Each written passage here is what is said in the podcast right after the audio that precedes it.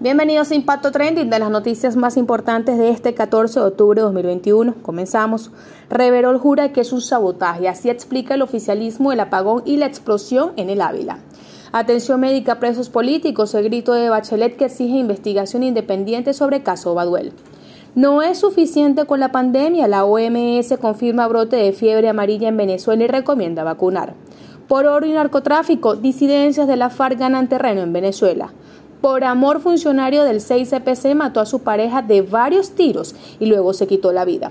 Para ver más de esta y otras informaciones, ingresa a nuestro portal impactovenezuela.com. También nos puedes conseguir en todas nuestras redes sociales. Que nos acompañó una vez más desde Caracas, Dayana Kreis, Impacto Venezuela.